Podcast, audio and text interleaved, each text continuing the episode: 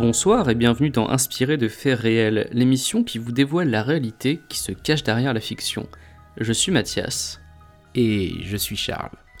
Dans ce numéro, nous souhaitons rendre hommage à l'un des plus grands maîtres de l'horreur, Wesley Earl Craven, dit Wes Craven, décédé en 2015 à l'âge de 76 ans.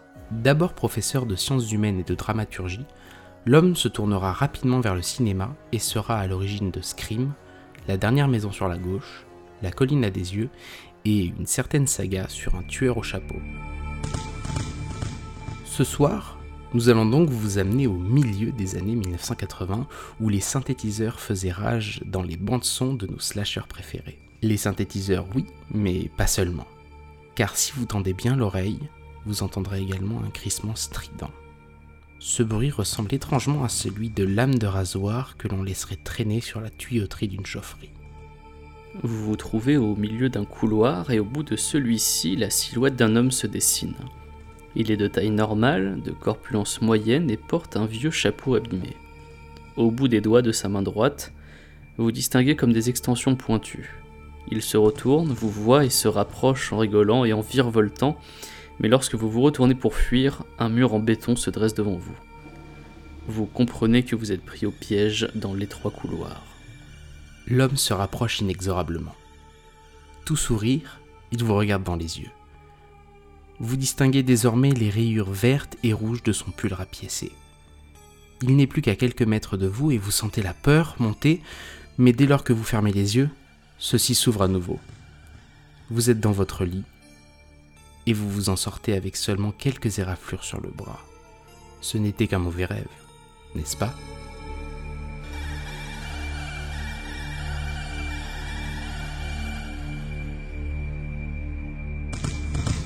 Vous l'avez compris, ce soir nous allons vous parler de Freddy Krueger, le célèbre tueur au corps brûlé qui assassine dans les rêves.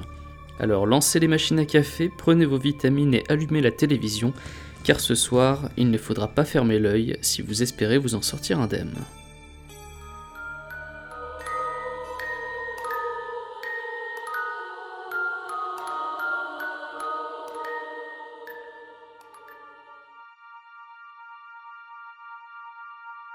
Nous sommes en 1946. Wes Craven a alors 7 ans et vit avec sa famille dans un appartement à Cleveland, dans l'état de l'Ohio. Il est tard. Le jeune Wesley Earl Craven est sur le point d'aller se coucher, mais un bruit attire son attention dans la rue.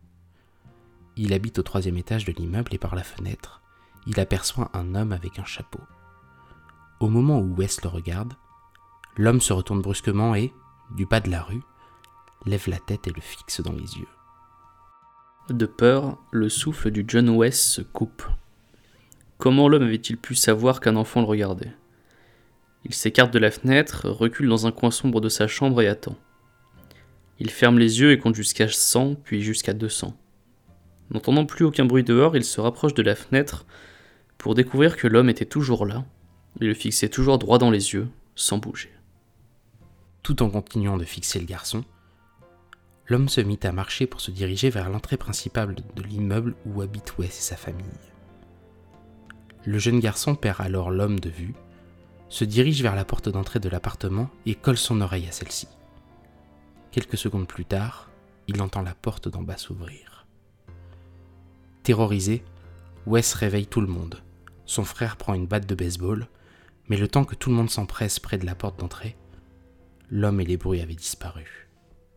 Le réalisateur avancera plus tard qu'il s'agissait probablement d'un ivrogne se baladant dans les rues, mais étant petit, l'enfant voyait seulement un homme mystérieux au regard malveillant. C'est le souvenir terrifiant de cet homme au chapeau qui a flanqué une sacrée frousse à celui qui deviendra un des maîtres de l'horreur, qui servira de modèle physique à ce qui sera plus tard Freddy Krueger et son chapeau si emblématique.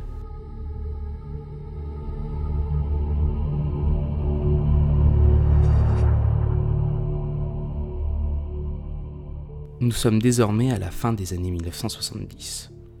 Une série d'articles paraît dans le Los Angeles Times. Tous les articles traitent, sans être explicitement reliés entre eux, de faits divers étranges. Dans chacun des articles, un journaliste relate de la mort inexpliquée d'une personne.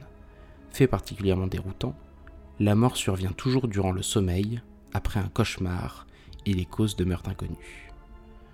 Séparés de 3 à 6 mois les uns des autres, les articles ne sont pas traités comme une suite ou ni comme un feuilleton.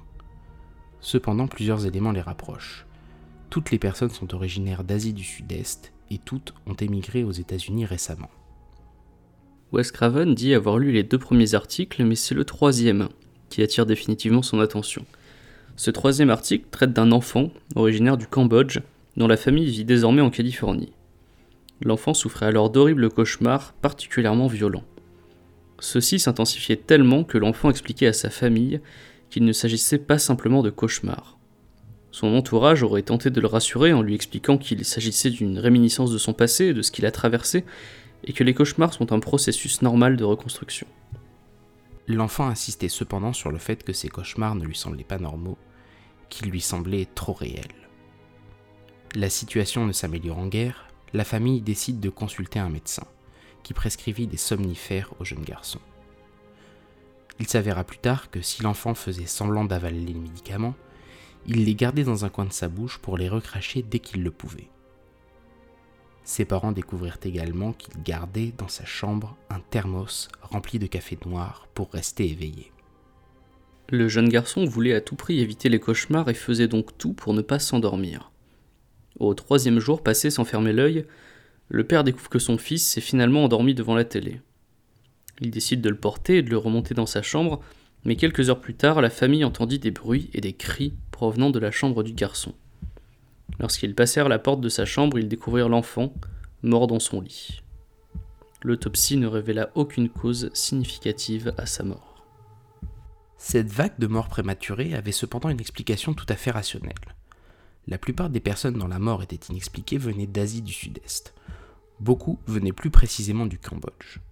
Or, entre 1975 et 1979, les Khmers rouges, dirigés par le tyran Pol Pot, ont mis en place une dictature d'une rare violence, durant laquelle 1,7 million de personnes auraient trouvé la mort. Ces événements, couplés au grand nombre de réfugiés qu'avait provoqué la guerre du Vietnam quelques années plus tôt, avaient confronté nombre d'enfants à des images d'horreur qui pouvaient provoquer d'intenses terreurs, parfois jusqu'à la crise cardiaque.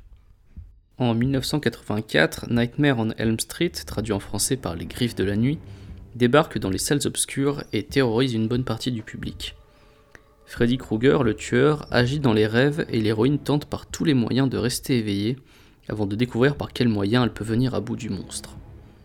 Si le film n'est pas explicitement marketé comme étant inspiré de faits réels, Wes Craven donnera des explications sur les différentes origines qui ont donné naissance au scénario et à son personnage principal, incarné à l'écran par Robert Englund. Quant à l'apparence physique de Freddy, là aussi nous avons affaire à une inspiration de faits réels, enfin presque.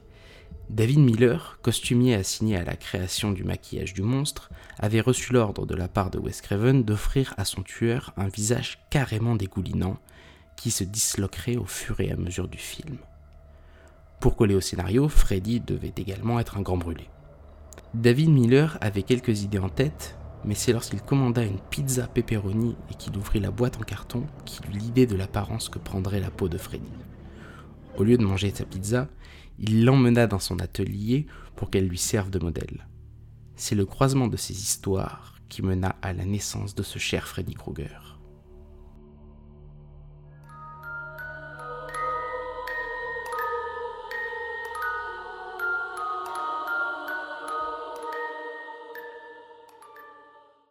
Nous allons maintenant parler du film Freddy, les griffes de la nuit, sorti en 1984 que nous avons beaucoup aimé, ce petit spoiler pour la suite, évidemment, évidemment qu'on a beaucoup aimé Freddy, et on va vous parler maintenant bah, de tout ce qui a trait au film, et on a regardé pour ça le, le making-of Mhm.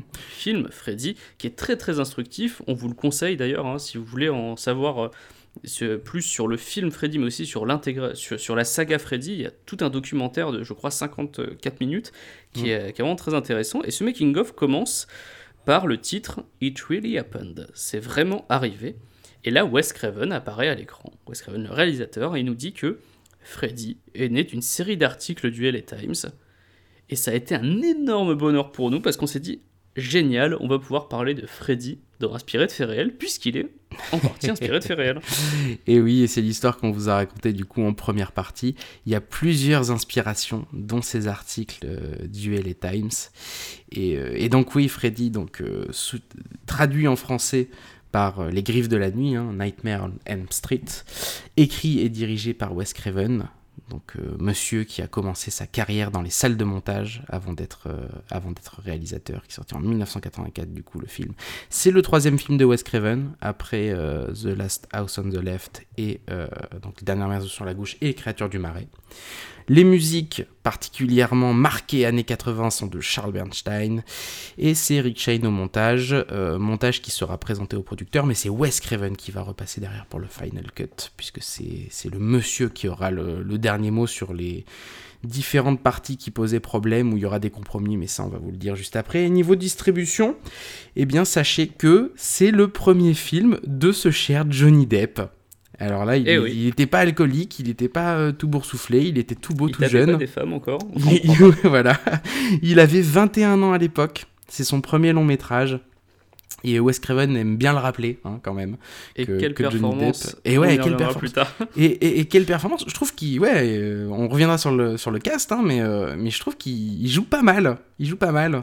Je suis assez d'accord avec toi. C'est, euh, il, joue très bien l'adolescent relou. Ouais, ouais, exactement. Ouais, non, mais c'est tout, c'est tout à fait ça. Bon, allez, je pense qu'on va pouvoir tout de suite commencer sur le film, déjà sur le contenu de ce film. Exactement. donc voilà, on va hein, vous parler des séquences de rêve, puisque Freddy, ce sont avant tout les séquences de rêve, ou plutôt de cauchemar en l'occurrence. Et on va commencer tout de suite par la scène d'introduction. On voit la hmm. fabrication du fameux gant de Freddy, le, ah ce gant iconique avec, les couteaux. C'est pendant les crédits même. C'est pendant les crédits, vous avez une petite image, une petite vignette où on voit euh, le, gant en train d'être forgé, en train d'être euh, limé. Et euh, sachez que déjà, ce n'est pas la main de Robert Englund que vous voyez là, puisque la scène que vous voyez en premier a été tournée en dernier et que euh, Robert Englund n'était plus sur le tournage à ce moment-là, mais que c'est son doubleur et que c'est le chef des cascades qui a prêté sa main euh, au tout début. Donc voilà, cette chaîne, euh, cette chaîne, cette scène enchaîne sur une scène un petit peu étrange avec une brebis qui en fait va s'avérer être une première séquence de rêve, mais ça on le comprendra au réveil de la jeune femme. Et d'ailleurs, ça va être ça va être le festival des anecdotes hein, comme euh, comme euh, comme Mathias m'a offert l'édition la, DVD euh, collector de la saga Freddy. Il y a tout un tas de, d'anecdotes et de petits trucs dedans. Donc ça va être le, le festival des anecdotes. C'est inspiré de faits ah oui, d'ailleurs j'en profite pour le conseiller. Donc je l'ai offert à Charles à Noël et je me le suis acheté par la suite tellement j'ai vu à quel point ce, ce coffret était était complet. Si vous aimez Freddy si vous aimez le personnage de Freddy Krueger jetez-vous sur le coffret 7 DVD avec un nombre incalculable de bonus à l'intérieur. Mm, mm, mm. qui vous dévoile plein de secrets de tournage, c'est il est vraiment bien quoi. Enfin alors les jaquettes des DVD ne sont pas très jolies, mais le contenu le contenu vaut le coup. Vraiment euh, vraiment génial. C'est vrai, c'est vrai. Et d'ailleurs, il y a dans cette première scène donc euh, de rêve dans laquelle donc on voit Christina, dont le petit surnom sera Tina. Euh, on, comprend que c'est une séquence de rêve, notamment parce qu'à un moment, euh, je sais pas si tu te souviens, Mathias, elle court et elle fait un petit peu du surplace. Oui. Elle court, elle fait un peu du surplace et on a cette sensation un peu de lourdeur dans le rêve quand on n'arrive pas à s'échapper de de la menace qui nous poursuit. Et ben en fait, j'ai appris ça du coup dans les bonus, ils utilisent un tapis roulant un tapis roulant euh, sur lequel est placée l'actrice, qui du coup a tous les mouvements de la course, euh, mais fait du surplace et il, bougeait un petit peu le, tapis roulant pour que pour qu'elle avance quand même un petit peu. Euh, et ceci est doublé à l'utilisation d'une Steadicam, qui était quelque chose d'assez rare à l'époque, qui était un, type de caméra qui était nouveau. Donc voilà, donc le film a été tourné à Los Angeles. Et euh, donc sera le cadre, Los Angeles sera le cadre euh, de Freddy d'ailleurs, ça aurait été euh, la, la maison, pas la maison, mais la rue dans laquelle a été tourné Freddy, est une rue de l'enfance de Wes Craven. Donc, qui nous permet de, de, se plonger un peu dans, l'enfance aussi du réalisateur. Et donc c'est un film, et euh, ça euh, on pourra, on pourra donner notre avis aussi tout au long du truc, c'est un film qui ne, qui ne prend pas, euh, disons, le parti de faire monter très lentement la peur, disons. il fait monter lentement un peu l'angoisse, mais tout de suite, on est confronté à une scène de rêve et tout de suite, on est confronté à Freddy en fait. En fait, on comprend le principe du film très rapidement. Ouais. On, on, comprend très très vite que ce qui se passe dans les rêves a une influence sur la réalité. Enfin, une influence. C'est-à-dire que si, on meurt dans son rêve, mm. on meurt en vrai et ça, on le comprend immédiatement. Bah, euh, avec le, le, rêve de Tina qui, mm. qui se retrouve euh, avec des griffures. Et, et on, voit, euh, on voit tout le talent de Wes Craven, c'est que ce n'est pas expliqué, ce, ce n'est pas expliqué par des dialogues. C'est-à-dire qu'on a une scène d'exposition où il y a, où y a, voilà, il y a pas de dialogue, elle essaie de s'échapper, mais simplement en nous montrant qu'elle est dans un rêve, en ayant un peu cette, ces, images de, tous ces problèmes qu'on peut rencontrer dans les rêves, et qu'en même temps, elle est réveillée et qu'on voit la griffure quand elle se réveille euh, de son pyjama, on comprend exactement tout de suite comment ça fonctionne. Et tout le mécanisme qu'a inventé Wes Craven, il est, euh, condensé dans cette première scène. Alors après, au cas où tu l'aurais pas compris, il est confirmé par la suite quand on réalise que tout le groupe d'amis a rêvé du même personnage avec un poudrier rouge et mm, mm, vert, mm. avec des griffes. Et donc du coup, là, on comprend que la menace touche ce groupe-là en particulier et qu'ils peuvent tous être victimes comme Tina Mm. de cet homme-là qui peut les attaquer dans leur rêve. Donc là, on comprend tout de suite. Tout cela est, en fait, c'est hyper bien explicité. Enfin, en termes de cinéma, c'est euh, ah oui, c'est beaucoup mieux que beaucoup de films qu'on a vus. Ouais. ouais, ouais, ouais. Même si euh, on a des. Alors pour le coup, il y a des trucs qu'on vieillit, comme les musiques synthé très, très années 80, mais qui sont quand même euh, très bien composées. qui restent quand même très bien composées. sinon, le, en termes ciné, ça a, je trouve, plutôt très bien vieilli.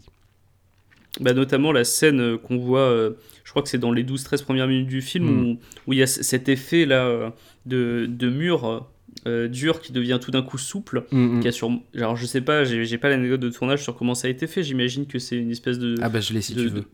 Ah bah je, veux bien que tu m'expliques comment ça a été fait. Moi je pensais à une toile, mais c'est peut-être pas ça, c'est peut-être plus compliqué que ça. alors c'est pas... le plan A a échoué. En fait, ils avaient un plan A euh, qu'ils n'ont pas dévoilé, mais en effet, cette scène qui va, être une, qui va rapidement être une autre scène de rêve, en fait, les quatre, euh, les quatre amis euh, se retrouvent chez Tina, parce que Tina a eu peur, elle raconte son rêve, son cauchemar à ses amis. Donc tous ses amis vont chez elle, ça c'est vraiment dans les, premières scènes, et on se rend compte rapidement qu'il y a deux couples, donc il y a Nancy et Johnny Depp, et il y a Tina et Rod.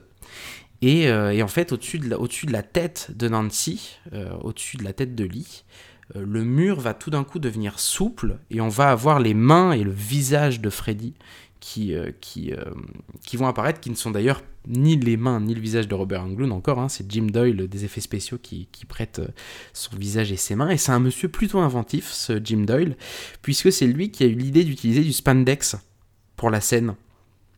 Et il a... il a... Ouais. C'est cette même matière qu'on utilise pour les pantalons de yoga et ce genre de choses. Ouais, voilà, exactement. Il a trouvé un bout de spandex en supermarché de 1m80 sur 2m50. Et là, euh, ils ont enlevé le mur, le mur était amovible évidemment, et, euh, ils ont mis une toile de comme une toile qu'ils ont tirée quoi, du spandex, et ils se sont collés derrière. Et là, il faut encore souligner, alors je vais être assez euh, dithyrambique un petit peu tout le long parce que je trouve que tout est ingénieux. la lumière est fabuleuse à ce moment-là parce que la lumière fait ressortir euh, le, les reliefs de, la toile qui se tord.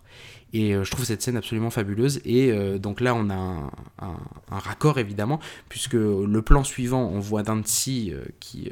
qui enfin, on voit Nancy en gros plan. Et le plan suivant, elle raccroche une croix au mur et elle toque et on voit que le mur est à nouveau solide, mais le, raccordement des plans est, euh, très propre, quoi, est très beau et très bien fait. Mais donc oui, c'est Jim Doyle qui a eu l'idée et qui a eu euh, selon Wes Craven, beaucoup de très bonnes idées tout au long de Freddy qui vont en fait servir le talent, on va dire, créatif de Wes Craven, c'est-à-dire que lui va réussir à mettre en. Euh, à rendre possible techniquement, avec peu de budget, les, les, élans créatifs de, de Wes Craven. Oui, c'est ce que j'allais dire, c'est tout ça pour pas un rond, parce qu'en fait, on, le dira tout à, tout à l'heure, mais le film, euh, c'est fait pour un budget. Ouais. Et, et- Ah, et mais c'est enfin, un, film qui s'est fait vraiment dans la galère, quoi. Ouais. Et je pense que s'il avait pas marché, euh, New Line Cinema, la, la boîte qui, qui l'a produit, aurait vraiment pu couler, Ils quoi. auraient coulé, ouais, je pense, parce qu'ils avaient déjà pas de thunes à ce moment-là, donc euh, ça aurait pu être le. le- ouais. Et d'ailleurs, pour Et cette scène, euh, pour, euh, pour revenir sur cette scène où il y a, où il y a les couples qui, qui sont un petit peu, voilà, chacun de leur côté, donc Nancy et Johnny Depp ne dorment pas ensemble. Tina et Rod, par contre, dorment ensemble, et il y a une scène où Johnny Depp entend le couple Tina et Rod euh, coucher à côté. Et cette scène, ce moment est vraiment arrivé à Wes Craven et il l'a placé dans le film euh, justement parce que lui, il avait vécu. Euh, la première nuit, il le raconte ça dans les, dans les, dans les commentaires audio du film. La première nuit qu'il a passé loin de chez lui, loin de sa famille, il l'a passé dans un studio d'artistes à Chicago et il a entendu un couple mais euh, baiser toute la nuit, vraiment toute la nuit. Et lui, il était puceau et il a avoué que c'était extrêmement pénible de, de- de- de son point de vue. Et, il a rendu ça pénible du coup pour, pour Johnny Depp dans, dans le film. Voilà. C'est- très beau. Je, je, je parlais- je- je reviens sur la galère de tournage Ouais. du film. Ça, ça se ressent euh, sur la scène qui arrive juste après, donc euh, le, le fameux effet du mur qui, qui, qui Mm. se tord. Sur euh, la première fois, en fait, on voit Freddy en vraiment en, en face, quoi, où on le voit Ouais. vraiment en entier. C'est le moment où, où il s'approche euh, avec ses bras qui s'allongent comme ça. Mm. Et il a encore un effet à deux francs. Ses bras qui s'allongent sont faits avec des cannes à pêche. Oui. il a, il, prend toute la rue, en fait, il prend. euh, la, la rue est assez large. Et, ses bras vont s'allonger, s'allonger, il va prendre toute la largeur de la rue, et en fait, avec le pareil, hein, les gants euh, évidemment euh, au bout, et, euh, en fait, c'est encore une fois Jim Doyle qui a eu l'idée de mettre des, de faire tenir à Robert Englund des cannes à pêche qui vont rallonger ses bras de chaque côté, donc c'est vraiment, c'est c'est de briques et de broc, hein. mais alors vraiment. c'est fou. Mais après, ça, ça donne un côté un peu cartoonesque à cette scène-là. Complètement, ouais. Mm. Qui correspond complètement au personnage de Freddy. Ouais, ouais, Freddy, ouais. c'est un personnage de cartoon, et d'ailleurs, ça se ressent euh, sur, sur tous les moments où il y a énormément d'humour noir dans le. enfin, Il y en a Mm, mm. un peu moins dans celui-là que dans les autres films de la saga. Mm. Il y a quand même beaucoup d'humour noir dans ce film, notamment, bah, il se. Il se coupe les doigts de manière tout à fait tranquille, Oui. il se fait arracher son visage et il rigole. Oui, Il se laisse. y a- ouais, il y a plein de. C'est des, petites euh, fulgurances où on a l'impression que euh, euh, bah, quand il se coupe les doigts, il regarde, euh, il regarde Tina et il lui fait Tiens, regarde, hop, je me coupe un doigt. Ah, tiens, regarde, je me coupe deux doigts. D'ailleurs, Wes Craven euh, salue à ce moment-là le, le talent de jeu d'acteur de Robert Englund. Il dit que c'était ses vrais doigts. Et que, et que, par abnégation pour, euh, pour, pour le rôle de Freddy, il, il s'est vraiment coupé les doigts.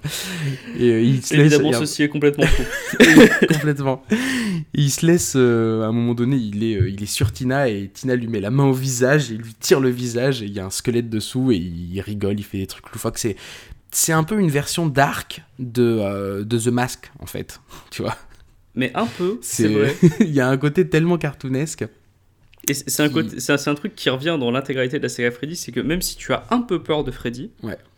Globalement tu aimes le personnage parce qu'il est drôle, c'est un Joker, il est vraiment, Mm. Ouais, euh, il exactement, est ouais. vraiment marrant quoi. Mm, mm. Il est hyper attachant, même si c'est un tueur d'enfants. Oui, voilà, même si à la base c'est un tueur d'enfant, et même s'il y a des scènes plus impressionnantes aussi, parce qu'il y a des scènes, euh, on peut le regarder à différents degrés, c'est-à-dire que euh, on peut le regarder et être un peu quand même impressionné par le côté graphique dégueulasse, parfois, parfois gore de Freddy.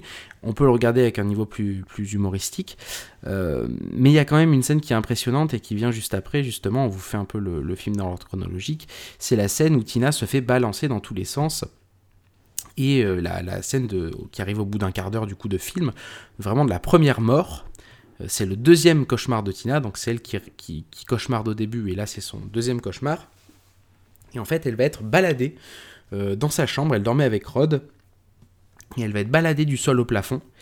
On va la voir vraiment léviter, puis taper en haut, être ensanglantée, puis retomber en bas. Et en fait, cette scène, qui est euh, particulièrement réussie, je la trouve pour le coup, c'est euh, une scène que je, continue de trouver quand même impressionnante. euh, parce que elle est ensanglantée et on voit que, enfin voilà quoi, elle peut rien faire, elle est baladée partout. En fait, c'est une pièce tournante qui a été fabriquée pour l'occasion, c'est-à-dire qu'ils ont créé le mécanisme qui permet de faire tourner une, une, pièce, donc qui est un mécanisme en bois, euh, et ils ont aménagé cette pièce pour qu'elle soit comme euh, la chambre de Tina, sauf que évidemment, elle peut, elle peut être tournée, et donc le, le, le, le responsable de la fabrication de cette pièce était très content parce qu'il a réussi à faire une pièce suffisamment équilibrée pour qu'on puisse la faire tourner à une seule personne. C'est-à-dire qu'il y a tellement peu de, moyens techniques qui sont nécessaires, il n'y a pas de mécanisme électrique qui fait tourner euh, la, pièce, c'est possible de la faire tourner avec une seule personne, donc avec relativement peu de force. À la main, quoi. À la main, ouais. Ouais, ouais, c'était tourné à la main, ouais. Et en fait, le, tout le travail de l'actrice à ce moment-là, euh, c'est de euh, suivre le mouvement dans lequel ça tourne et de commencer à, à se coller au mur jusqu'à ce que le mur bascule, puis marcher sur ce côté de mur-là pour atteindre l'autre. Et en fait, euh, la, scène est, particulièrement bien faite, non seulement parce qu'il y a cette pièce tournante, mais aussi euh, par le talent de l'actrice. Euh, qui, qui pour le coup, on a l'impression, quand elle est au plafond, qu'elle est un petit peu pas loin de tomber, de retomber sur le sol, alors qu'en fait non, c'est son jeu d'actrice à elle, elle imite le fait euh, qu'elle est, euh, qu'elle est suspendue, tu vois. Et donc là, il y a, y a, vraiment un mélange de, de, qualité de travail de l'actrice et de, et de cette pièce tournante qui a été fabriquée, euh, Parce que pour, pour, expliquer comment l'effet spécial se fait, en fait, donc tous les objets sont collés. Oui, oui, Tout ce que vous voyez dans, dans, la pièce est collé. La caméra bouge en même temps que la pièce. Donc du coup, vu que la caméra bouge en même temps que la pièce, on n'a pas l'impression que la, que la, que la pièce bouge. Ouais. Mais en fait, c'est on a l'impression que uniquement l'actrice bouge. Voilà, c'est ça, comme tous les objets sont collés. Euh. Comme si elle était traînée au plafond, alors qu'en mm, fait, mm. Euh, c'est la seule chose qui bouge, c'est la pièce et pas elle. Et je, trouve que l'effet spécial est vachement bien fait et hyper ingénieux, quoi. Ouais, ouais, ouais, il est, ça marche complètement ingénieux, ouais, ouais. Et là encore, euh, c'était un, un, mécanisme à, à, moitié en bois, quoi. Ouais. C'est-à-dire que c'est fait avec que dalle. Hein. Bah, comme tout ce qui tout ce qu'il y a sur ce film. Oui, comme à peu près tout sur ce film, ouais. mais c'est ça, c'est l'ingéniosité qui, euh, qui, prime. Et donc du coup, rapidement, donc, Tina va, va, va décéder à ce moment-là. Hein. On vous rappelle que vous êtes dans Inspiré de Ferrel, donc on va spoiler sérieusement. Euh, Tina décède à ce moment-là au bout de 15 minutes de film, et évidemment, c'est son copain Rod euh, qui était tout seul dans la pièce avec elle, donc c'est sur son copain que se portent évidemment les soupçons. Et là, vous vous dites Nancy. Euh, et là, vous vous dites, pardon, euh, dans la scène suivante, que euh, vous allez voir quelques personnes connues, puisque la prof de Nancy est Elise d'Insidious. Oui, ça, je crois effectivement, c'est Elise d'Insidious. Et je l'ai pas reconnue tout de suite au début parce que le film est, pas vrai. quand même de 84.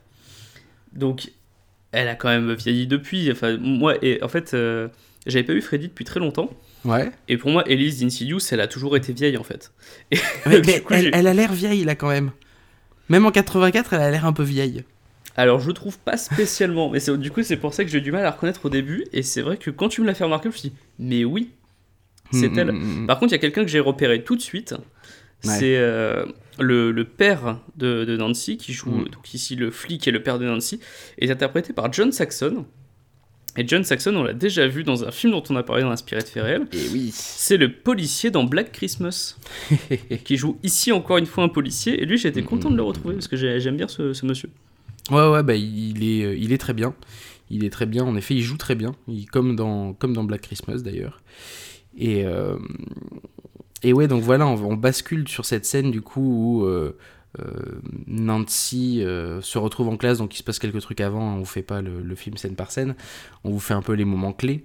Nancy se retrouve dans cette salle donc où sa prof c'est Elise d'Insidious, et là, évidemment, elle essaie de lutter à nouveau pour, pour, éviter de s'endormir parce qu'elle comprend qu'il y a quelque chose qui se passe, qui se passe à travers les rêves et puis elle a peur de faire des cauchemars.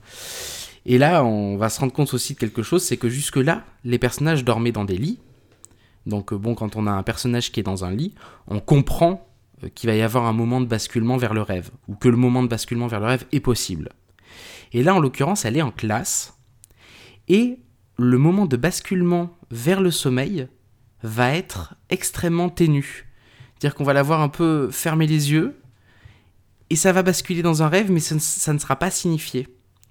Et ça rend, ça c'est un truc que Wes Craven voulait rendre particulièrement euh, euh, important parce que euh, pas mal des critiques qui ont été faites sur le, film à ses débuts, c'est que aucun producteur ne voulait le financer parce que le film n'allait pas forcément faire peur. Parce que ça se passait dans un rêve. Et là, Wes Craven, quand même, a le, le talent de ne pas rendre la rupture réalité-rêve particulièrement explicite et euh, de faire basculer parfois à l'état de rêve sans même que le personnage principal s'en rende compte, ce qui rend le, le déroulement de, de, l'action extrêmement fluide en fait. Et d'ailleurs, ça c'est une qualité de Freddy de Wes mm. Craven. Et euh, le remake de 2010 dont je parlerai plus tard fait exactement l'inverse. C'est-à-dire ah, qu'on sent à chaque fois le mm, moment mm, où on rentre dans le monde des rêves et c'est super nul de faire ça. Et j'en parlerai euh, plus longuement du remake un peu plus tard dans l'émission. Ouais, parce que c'est vrai que là, un des talents, c'est on a l'impression que le film se déroule d'un coup d'un seul, alors qu'il a des phases très fortes. Mm. Alors qu'il a des phases très fortes. Et donc là, euh, un, des endroits emblématiques de, du film, ce sera la chaufferie. Euh, dans laquelle euh, opère Freddy, hein. et on va, on, va comprendre grosso modo qu'on est dans un rêve, on le comprend avant, mais quand on est dans la chaufferie de Freddy, euh, c'est sûr que voilà, on est, dans, son domaine, en quelque sorte. Et c'est lui qui nous attire petit à petit avec des stratagèmes pour nous faire venir dans, son domaine. Donc là, on va avoir encore quelques, euh, quelques euh, musiques de synthétiseurs un petit peu dégueulasses, mais enchaîne avec une autre scène géniale D'ailleurs, euh, pour l'anecdote, on passe de, rêve en rêve parce que ce sont évidemment les scènes les plus marquantes.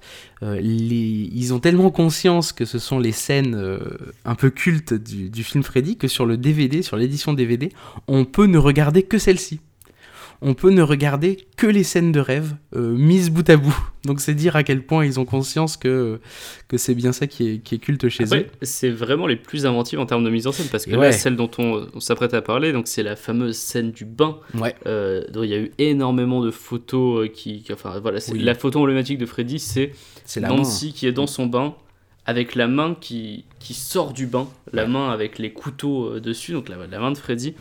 Et cette scène-là, en termes de, la manière dont elle a été tournée, c'était un vrai défi technique. Ouais, c'était un vrai défi technique. expliquer euh, comment ça a été fait.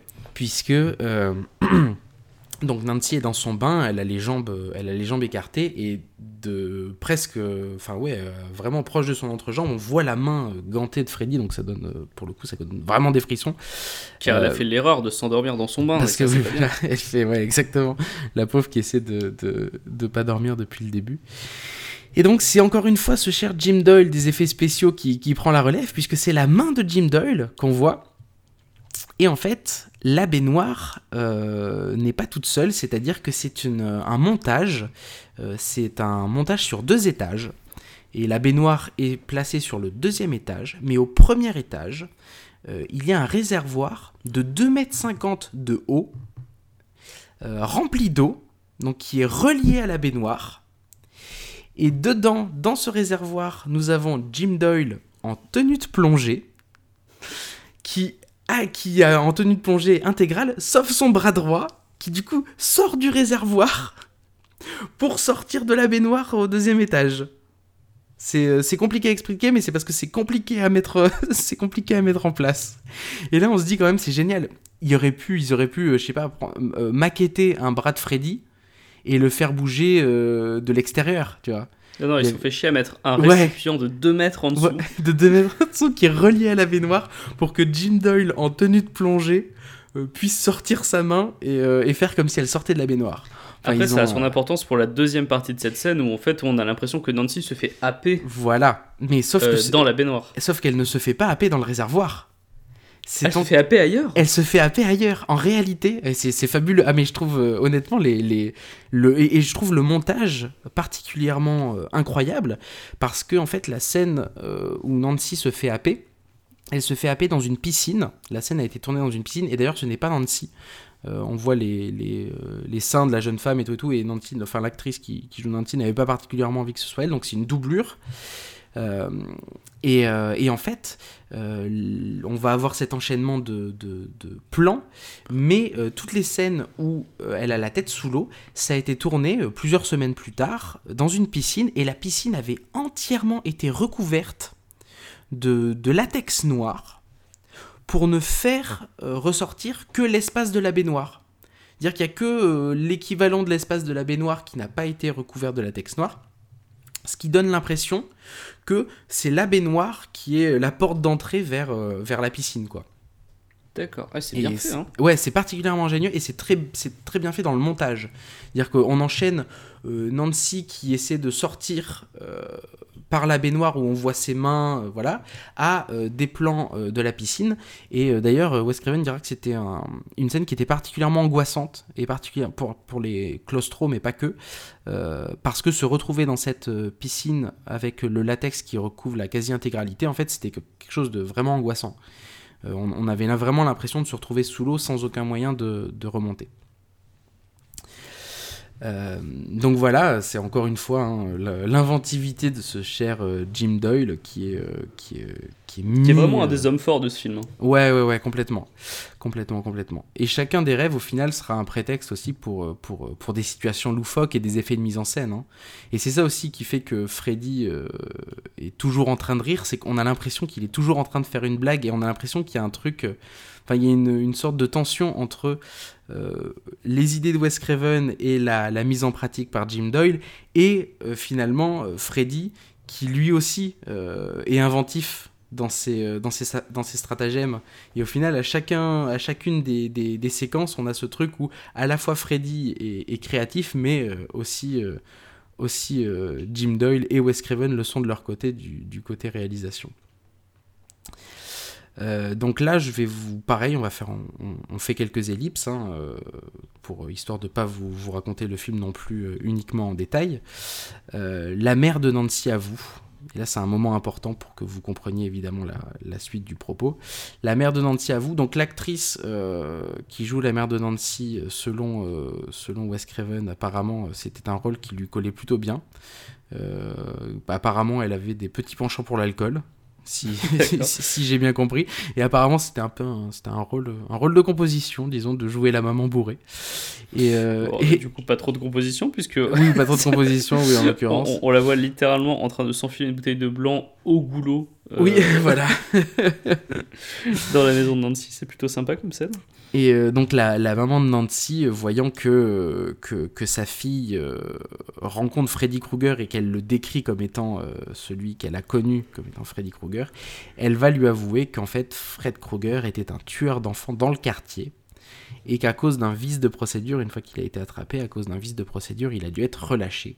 Et les parents ont alors décidé de faire en quelque sorte justice eux-mêmes hein, et l'ont trouvé dans la, dans la chaufferie dans laquelle il avait l'habitude de tuer des enfants pour l'incinérer vivant. D'où sa tête de grand brûlé. Ceci explique cela, et d'où sa tête de pizza, parce que c'est euh, comme ça que, que David Miller, je crois, avait, euh, avait eu l'idée, comme on le disait tout à l'heure, de, de, créer le, le, le, masque de Freddy.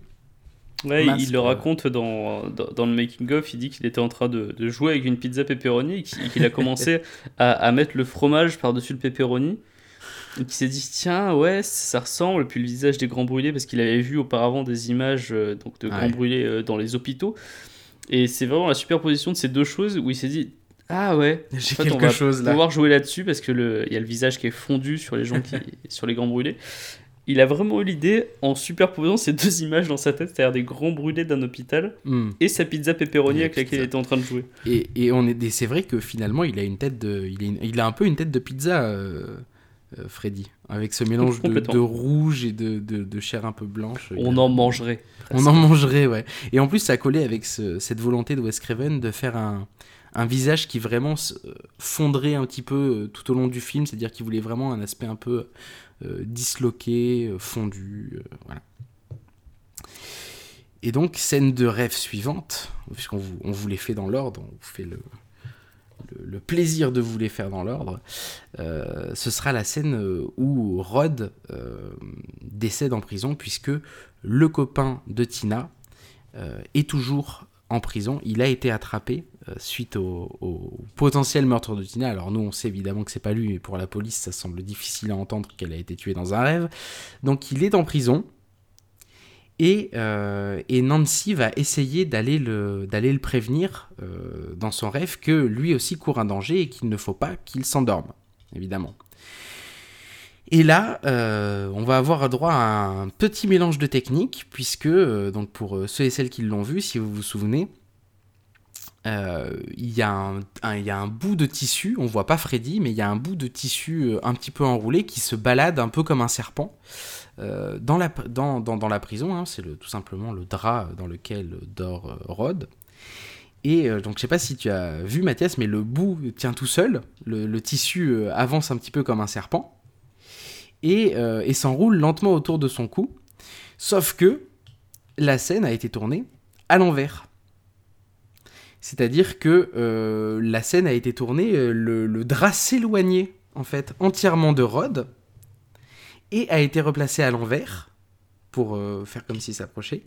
Et un petit morceau de fil de fer a été placé évidemment dedans pour lui donner euh, la forme qui allait euh, serrer le, le, cou euh, finalement de, Rod Lane à la fin.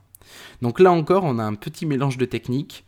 alors technique un petit peu plus simple cette fois qui demande de l'ingéniosité mais, mais un petit peu moins de moyens, à savoir un fil de fer dans un drap et, c'est vraiment les effets spéciaux de la débrouille. et en même temps la, la, scène, la scène filmée à l'envers on ne voit que du feu, hein. on est d'accord. Alors, je suis pas totalement de cet avis. Je, trouve que c'est une, des rares scènes euh, de Freddy qui, où justement on voit que l'effet spécial est, vraiment cheap. Et on, a un petit peu les, micro-tremblements de la personne qui, euh, qui, tient, euh, qui tient le fil de fer au bout, quoi. Voilà, après, l'enroulement. Au, euh, début, je me suis demandé, avant que tu me dises euh, comment mm. c'est fait réellement, je me suis demandé si c'était pas du stop motion, tellement je trouvais les mouvements un peu saccadés. Ah, ouais, ouais, ouais c'est vrai que ça aurait pu. Tu vois, je, trouve les mouvements tellement saccadés que mm, ça m'a mm, limite sorti du truc. Je me suis dit, ah ouais, non, ça fait pas fluide, c'est pas naturel. C'est une des rares scènes d'effets spéciaux de Freddy où ouais, j'étais pas hyper convaincu. Euh, mais bon, après, quand tu remets avec le budget qu'ils ont, c'est normal qu'il y en ait quelques-unes qui soient pas. Ah oui, oui. Hyper bien faites. Alors que, à contrario. Celle euh, qui arrive juste après, euh, du téléphone. Euh, donc il y a Nancy ah qui est au téléphone avec Freddy. Et d'un coup, le bas du combiné se transforme en langue et Freddy lui lèche le visage. Celui-là est plutôt bien fait compte tenu du budget qu'ils avaient. Ah ouais, ouais, ouais. C'est une des scènes, bah, je pense que c'est une scène emblématique du film, celle-là aussi on l'a beaucoup vu en photo. Et une autre scène emblématique, c'est une des plus graphiques du film qu'on a vu, bah, qui arrive juste quelques minutes après où ce cher Johnny Depp va mhm. être aspiré par son lit. Alors Johnny Depp et sa télé et sa platine vinyle, puisque Johnny Depp écoute sa platine vinyle au casque et regarde la télé dans son lit avec la télé posée sur son ventre parce que c'est les années 80. Et, il regarde Miss America. Et il regarde Miss America en plus. Et il va être aspiré par son lit avec tout son bordel pour ressortir d'un coup en gerbe de sang énorme qui va éclabousser le plafond. Là aussi, en termes de technique, c'est complètement fou. Celle-là, en termes de technique, c'est peut-être une des plus compliquées. Parce que, euh, bah d'ailleurs, elle va entraîner des problèmes, euh, des problèmes techniques, euh, puisque le lit devient un espèce de trou dans lequel euh, tout est aspiré, et en fait va recracher une énorme gemme de sang comme si ça, comme si c'était recraché au, plafond. Sauf que évidemment c'est pas possible d'avoir euh, la force suffisante d'un geyser qui va propulser. Euh, il y a 300 litres de, liquide rouge qui ont été utilisés pour le sang. C'est pas possible d'avoir un geyser comme ça. Donc ce qu'ils vont faire, c'est qu'ils vont réutiliser euh, la fameuse euh, cabine euh, qui se retourne, donc ils vont évidemment changer les, décors pour que ce soit la chambre de Johnny Depp à l'intérieur. Ils vont à nouveau recoller tous les éléments. Ils vont la retourner. Ils vont placer un énorme entonnoir et verser 300 litres de sang qui du coup à l'intérieur seront filmés évidemment à l'envers, donc à l'endroit pour nous et, euh, euh, et, qui du coup vont donner cette impression de sang qui sort du lit, alors qu'en fait il, est juste en descente. Juste en descente. Et euh, ça, ça, là pour le coup ça va entraîner un, souci parce que le passage des 300 litres de liquide depuis le conteneur où il était dans la pièce va entraîner un basculement puisque là pour le coup 300 litres c'est énorme en termes de poids. Ça va entraîner un basculement, ça va retourner le mécanisme et toutes les lampes qui étaient à la fin dans, le, dans la chambre de, Johnny Depp, tous les circuits électriques en fait vont sauter. Et plusieurs techniciens vont être électrisés en fait, à cause de, il y a au moins deux ou trois personnes qui vont être électrisées parce que, ben, le, juste la cabine n'était absolument pas étanche, elle était absolument pas prévue pour ça. C'est-à-dire que en plus d'avoir des retards sur le paiement parce que donc le, le il a l'air pas possible et les techniciens n'ont pas été payés pendant plusieurs jours, mm. en plus ils se sont fait électriser sur le tournage. Ouais, en plus ils se sont fait électriser. C'est fabuleux. ouais, c'est ça, c'est fabuleux. Et euh, donc ouais, voilà, ça c'était la, la, euh, la, fameuse scène qui est une des... Là c'est la dernière scène, euh, la dernière grosse scène de rêve, qui va être la plus graphique, avant le final, ouais, puisque ça va, se, ça va s'enchaîner sur la, la, scène de construction des stratagèmes de survie. Donc stratagèmes de survie qui seront placés avec la maman bourrée dans la maison, hein, qui pourrait tout se prendre dans la gueule si, si jamais elle venait à, à aller se balader. D'ailleurs, hein, toujours en, en bonus de, de, du DVD, l'équipe se fout quand même bien de sa gueule à ce moment-là à l'actrice. Euh, parce qu'elle a vraiment pas eu beaucoup d'efforts à faire pour, le rôle, c'est ça. Pour ça et parce qu'apparemment elle, euh, elle était maniaque sur son maquillage et elle retouchait elle-même son propre maquillage. Donc du coup l'équipe avait peur parce qu'ils savaient pas avec quelle tête elle allait arriver d'un jour à l'autre. l'alcool, tout simplement. Ouais, voilà. Et, euh, et donc, euh, Nancy, euh, qui avait lu auparavant un, manuel de survie, comprend comment Freddy Krueger apparaît et comment elle peut le ramener dans son, dans le monde réel, puisqu'il va se passer une petite scène, hein, ça aussi on vous le fait rapidement, mais il va se passer une petite scène dans un hôpital où il y, en a, il y a des médecins qui vont essayer de mesurer son activité cérébrale pendant qu'elle rêve, elle va faire un cauchemar, et à son réveil, elle aura quelques cheveux blancs, et euh, elle aura ramené le fameux chapeau de Freddy.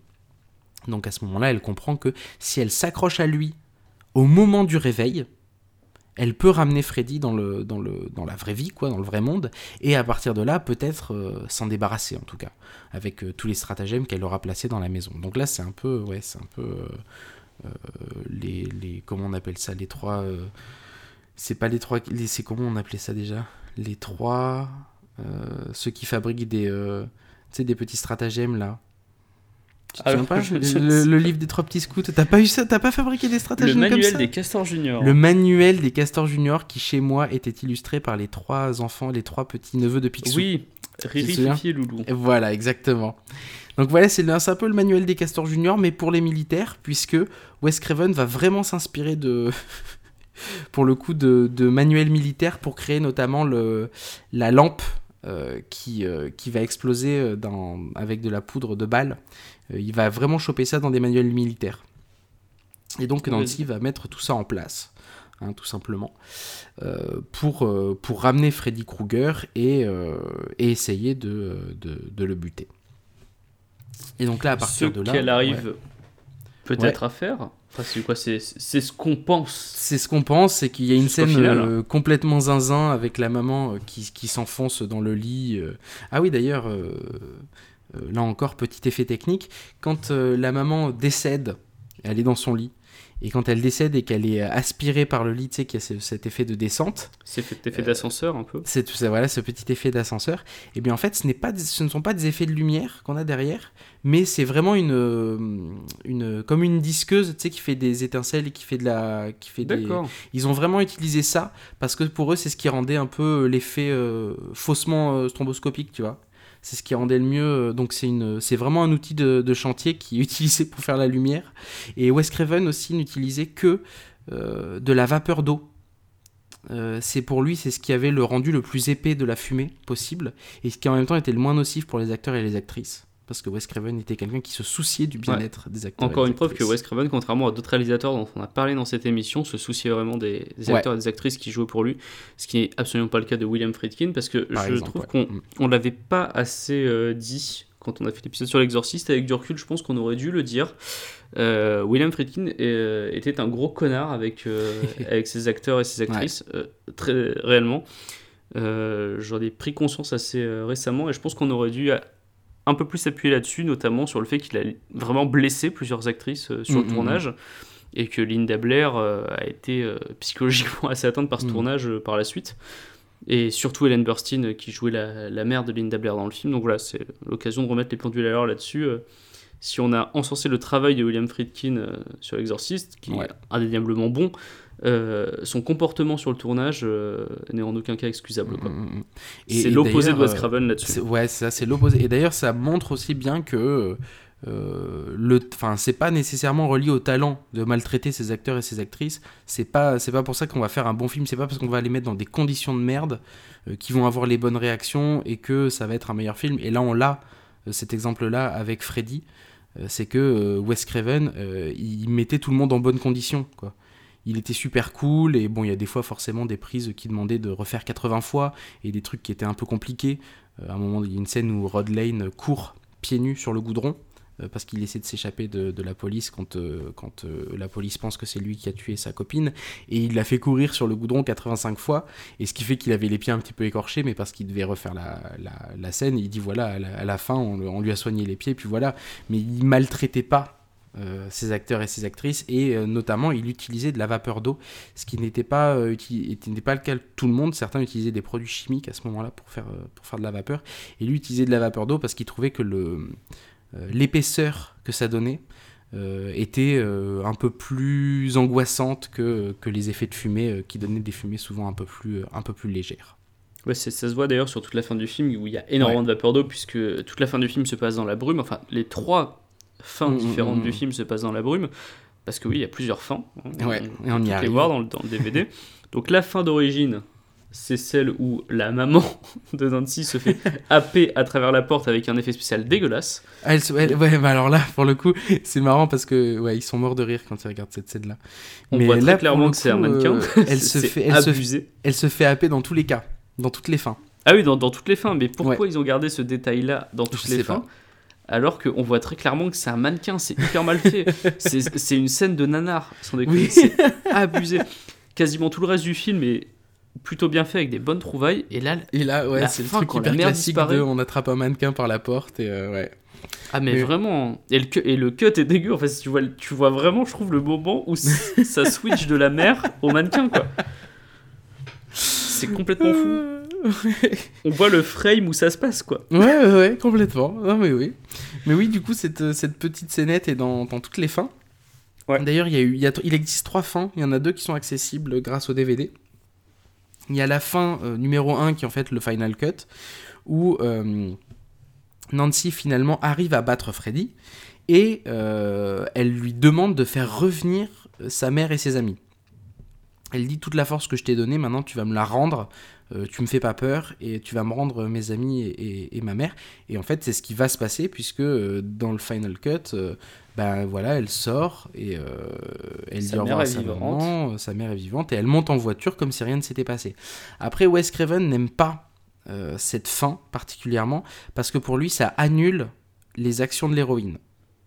Mais euh, oui, parce que ce que tu viens de préciser, c'est que la voiture est en réalité Freddy. Et la voiture, voilà, ce qui se rajoute à ça, euh, c'est que la voiture, euh, et on comprend qu'il y a la capote de la voiture qui se met, parce que c'est une décapotable, et qu'il y a des rayures rouges et vertes, et qu'il ne contrôle pas la voiture, mais que de toute façon, le fait que ses amis soient vivants, ça annule un petit peu les, les, effets, les, les actions de, de, de l'héroïne, et en plus, le fait que Freddy, du coup, on sous-entendrait qu'il ne soit pas mort, ça l'annule encore plus, mais c'était la potentialité d'une suite. Pour les, c'est ce qu'ont avancé les, ce qu'ont avancé les producteurs pour le, lui faire accepter cette fin. Donc il a accepté cette fin, mais c'était issu d'un compromis, euh, puisque le le producteur voulait euh, voulait mettre euh, Freddy carrément à la au volant de la voiture. Dire ça aurait été génial. C'est, la... fin que je préférais. La, la, scène suivante, ce n'est pas la voiture qui, se transforme en Freddy, ou c'est une sorte de voiture Freddy, mais euh, carrément Freddy qui serait au volant et qui conduirait euh, euh, les, quatre jeunes adolescents. mais ça, pour le coup, ça a été refusé par, par Wes Craven, qui a préféré la, Je, crois, je, crois, que c'est un des rares cas où je suis plus d'accord avec le producteur qu'avec le réalisateur. C'est, bah, en même temps, ça colle très bien. Le fait de transformer, sais, d'avoir ce, ce, lien entre objet et personnage, de se dire que Freddy peut être incarné dans une voiture, euh, ça participe à la mythologie du truc, tu vois. Et ça correspond à ce qui va arriver dans les épisodes Ouais. qui arriveront après de Freddy. Exactement, ouais. Euh, C'est-à-dire que Freddy, c'est une incarnation, c'est comme s'il est dans un rêve, ben, il, il peut être, si t'es dans un rêve, il peut être à n'importe quel endroit de, de ce rêve. Il peut, euh, eh, tu peux être en train de regarder la télé, que la télé ce soit Freddy et que la télé te bouffe, tu vois. Hmm. Ça peut être, Ah ça, ouais. ça peut être ce genre de délire-là. Et là, ça a introduit, on va dire, euh, vachement à finalement ce qui va se passer euh, dans les, dans les autres Freddy. Et c'est vrai que bah, du coup, c'est en fait, c'est le compromis qu'ils ont trouvé. C'est vraiment d'avoir. En fait, ils vont dans la voiture et la voiture, elle est aux couleurs de Freddy. Ouais. Donc Freddy et la voiture. Et c'est un compromis entre Wes Craven qui voulait qu'il y ait une récompense, euh, voilà, et les producteurs qui voulaient qu'il y ait encore Freddy. Donc Ouais. t'as ce compromis entre les deux. C'est ce qu'on a eu au final. Et au c'est vrai que ça va quand même. Je- je- Mm, mm, J'aurais préféré que, que Freddy conduise la voiture, mais bon. Si Freddy est la voiture, c'est une transformation, c'est pas mal. Donc voilà, le film se termine à ce moment-là. Ouais. Et euh, donc, euh, bah, justement, je parlais de suite euh, tout à l'heure. Mm, Euh, Il y a un truc qui est plutôt pas mal sur les suites. On va pas les évoquer tout ici, ce sera beaucoup trop long sinon. trop long. Mais c'est cette dualité que tu as sur le long terme entre Freddy et Nancy. Parce que c'est vraiment eux deux qui s'affrontent pendant euh, toute la saga. Alors on compte pas les Jason euh, versus Oui. euh, les Freddy contre Jason et voilà. Mais il- Nancy, ce qui est bien, c'est qu'on la suit tout au long de la saga à différentes étapes de sa vie. On va même la suivre quand elle est maman. On, suit- on la suivra en- ensuite encore quand il y a. Moi, ce que- ce- mon, mon épisode préféré de la saga, c'est celui qui est complètement méta. En fait, tu ne Ouais. suis pas Nancy, mais tu joues l'actrice qui joue Nancy Ouais. qui est aux prises avec le vrai Freddy. C'est un truc que je trouve euh, assez fabuleux aussi, mais c'est vrai que voilà, il y a cette évolution tout au long de la saga Mhm. et ce lien entre les deux personnages que tu suis, c'est un des trucs qui est vraiment bien chez Freddy, je trouve. C'est vraiment bien et c'était un truc qui a été euh, impulsé pas mal par euh, Robert Englund, c'est-à-dire que l'actrice qui joue Nancy, c'était un de ses premiers rôles et c'était un peu difficile parfois de se placer euh, vis-à-vis de son personnage.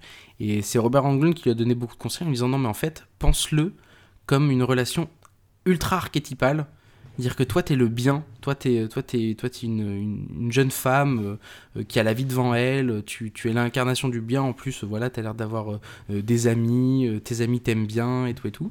Il dit moi je suis le mal, moi je suis la bête, tu vois. Et il, il a un peu conseillé, ils évoquent pas mal Cocteau et euh, cette relation qui est un peu euh, entre la belle et la bête parce qu'il y a aussi une tension euh, malsaine entre Nancy et Freddy parce qu'on a l'impression que, que Freddy il est toujours, enfin il est extrêmement, il est, il est pas sexualisé mais il y a un truc, il joue énormément avec sa langue, il lui fait toujours des petits signes en mode complètement dégueu et, horrible. Et il lui a vachement conseillé de jouer sur cette relation très archétypale en lui disant bah voilà, toi, toi tu joues le bien, moi je joue le mal. Et finalement, c'est cette évolution dans cette relation qui va être développée euh, dans les, euh, dans les autres Freddy. En attendant, on va parler de Freddy, le, le premier film, parce que c'est ça dont il est Mm. question aujourd'hui. Et contrairement aux autres, le premier Freddy, c'est un film qui s'est complètement fait dans la galère, on l'a dit plusieurs fois Ouais. depuis le début. Mm. Euh, il faut savoir que Wes Craven a, a tenté de vendre le, le script dès 80, donc trois ans avant la sortie du film, hein, à des gros studios, et que absolument personne n'en a voulu. Euh, on l'a dit, hein, les, les gens ont trouvé que le script ne faisait pas assez peur, ils avaient peur que... Enfin, ils pensaient que le, le public Mm. n'aurait pas assez peur parce que ça se passait dans les rêves et que bah, c'était pas vrai. Alors que je, Euh, je comprends pas du tout cet argument. Alors Pour moi, c'est pas un argument. Bah Mais ouais, c'est pas un argument parce que quand je sais pas quand j'étais petit, je me disais mais on peut pas éviter le sommeil. Tu vois? Bah oui. C'est pas possible d'éviter le sommeil. Donc du coup, tu, tu es obligé de te mettre euh, dans, dans, dans la peau du- d'une personne qui va mourir, enfin qui va oui, qui va qui va dormir et qui donc va mourir. Quand tu es dans un film d'horreur où t'as des, des, des jeunes qui partent en forêt ou des jeunes qui font ceci ou des- bah tu ça tu le fais pas tous les jours, tu vois. Donc tu t'en fous. Mais le fait d'aller dormir, tu es nécessairement confronté.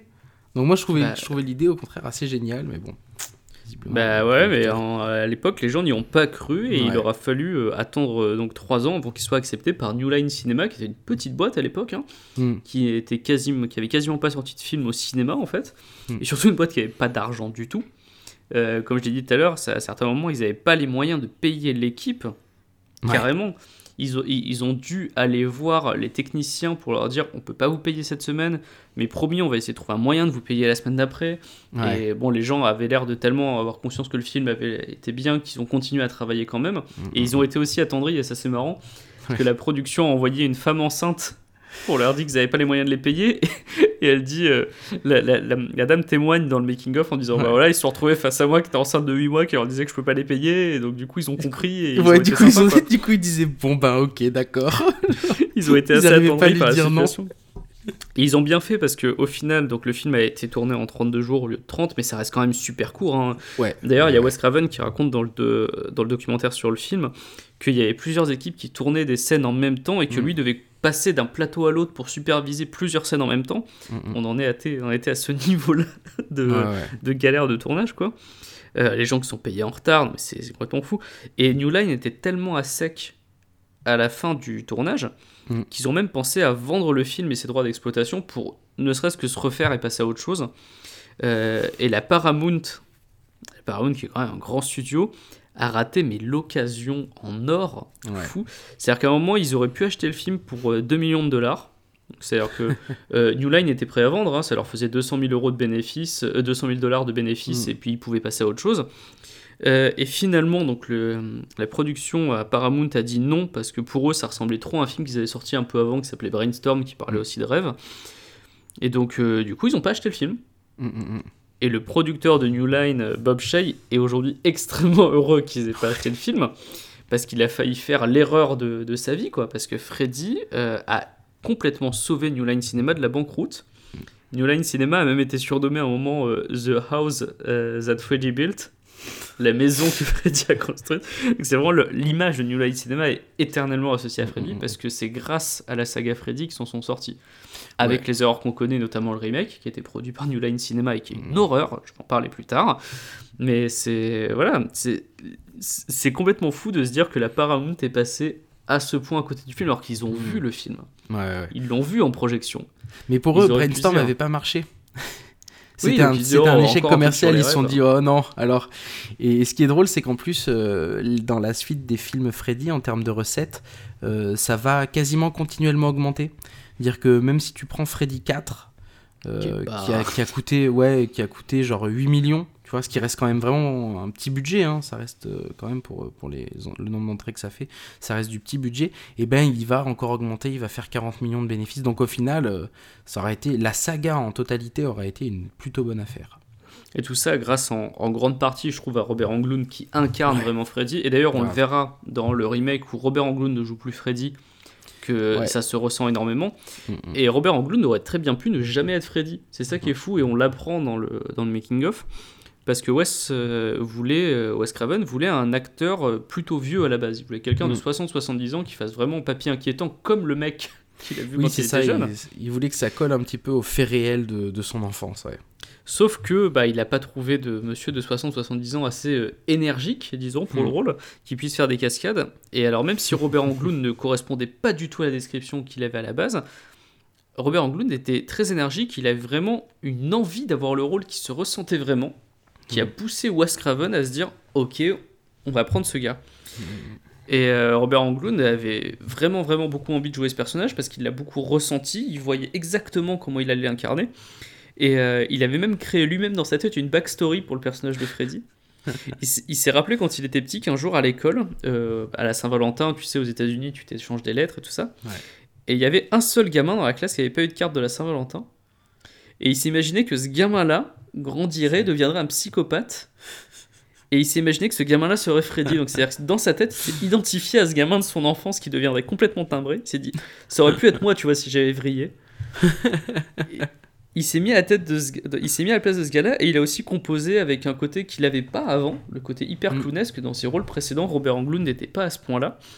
Ouais, Et, euh, il raconte notamment qu'il jouait, enfin il y a ce qu'on appelle le côté naturaliste, c'est-à-dire euh, jouer un rôle euh, humain euh, qui ne soit pas euh, trop éloigné de nos attitudes et de, de, de nos expressions faciales.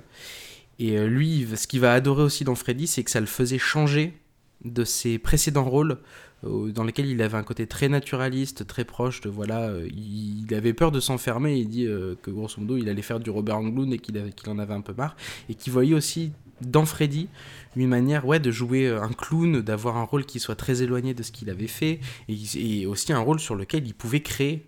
C'est-à-dire qu'il avait ça. des, des- des- quelques injonctions de Wes Craven, mais c'est un rôle sur lequel il pouvait créer. Et ça faisait très longtemps qu'il a envie de jouer le- avec le travail du masque aussi. Ouais. C'est vrai que là, avec les 3h30 de, de maquillage qu'il avait tous les jours, il raconte qu'il s'endormait des fois pendant le maquillage, c'était long. Euh, ça lui permettait, en fait, une fois qu'il se réveillait, une fois que le maquillage était fait, de se réveiller dans la peau d'un autre personnage, Ouais. de quelqu'un qui était totalement dissocié de lui-même, et d'avoir justement ce jeu complètement clownesque, euh, bah, voilà, euh, de clown cruel, hein, parce qu'on parle de Mhm. Freddy.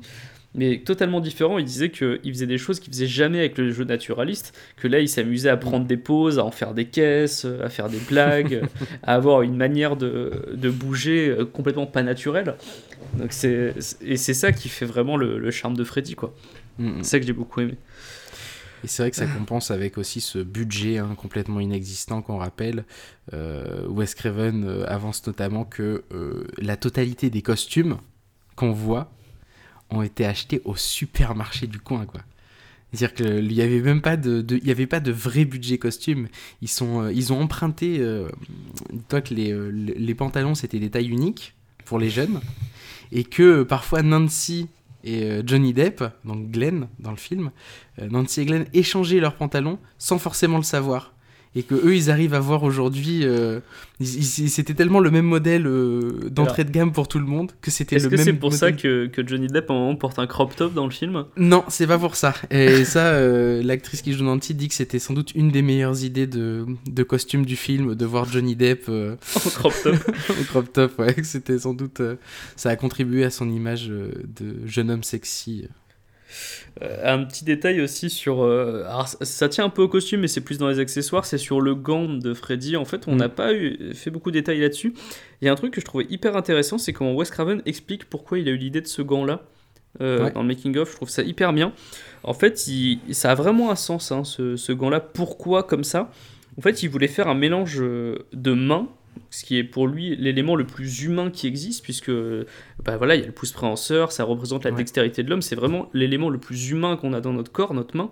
C'est ce qui fait notre différence avec la plupart des animaux. Mm. Il voulait mélanger ça avec la griffe.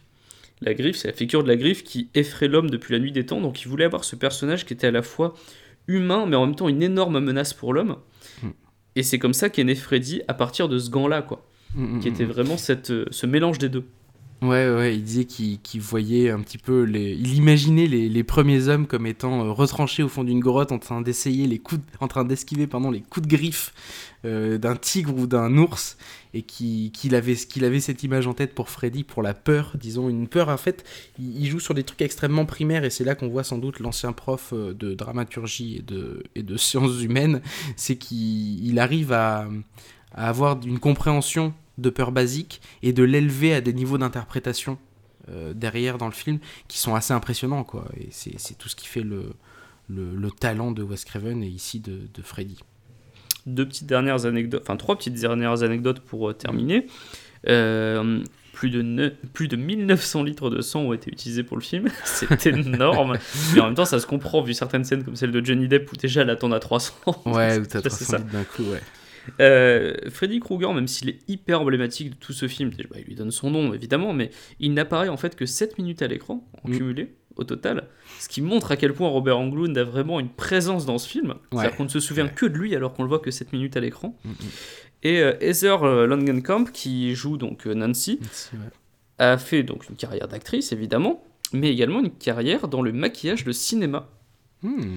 Euh, en fait, avec son mari qui s'appelle David Anderson, ils ont créé euh, une boîte qui s'appelle AFX Studio.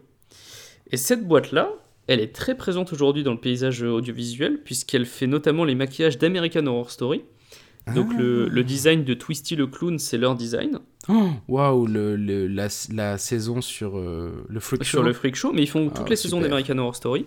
Oh Ils ont là. également travaillé sur Scream Queens, qui était l'excellente Ouais. parodie d'horreur en, en série. Ils ont bossé sur le film La cabane dans les bois. Et ils ont bossé sur Dead Silence, le film euh, dont la bande originale sert de euh, générique à notre émission. Eh oui, c'est ça. ah, c'est dingue. Ah, bah dis donc, ça a vachement bien marché du coup là. Ah ouais, non, ça- leur boîte à FX Studio marche super bien et ils ont énormément de contrats euh, avec Hollywood et les, et les chaînes de télé. Quoi. Donc ça marche très bien. Une, une deuxième carrière que, que je ne connaissais pas. Je pensais qu'elle était juste actrice, mais non, elle, a aussi une carrière dans le maquillage qui, qui se porte très très bien. Quoi. Hmm.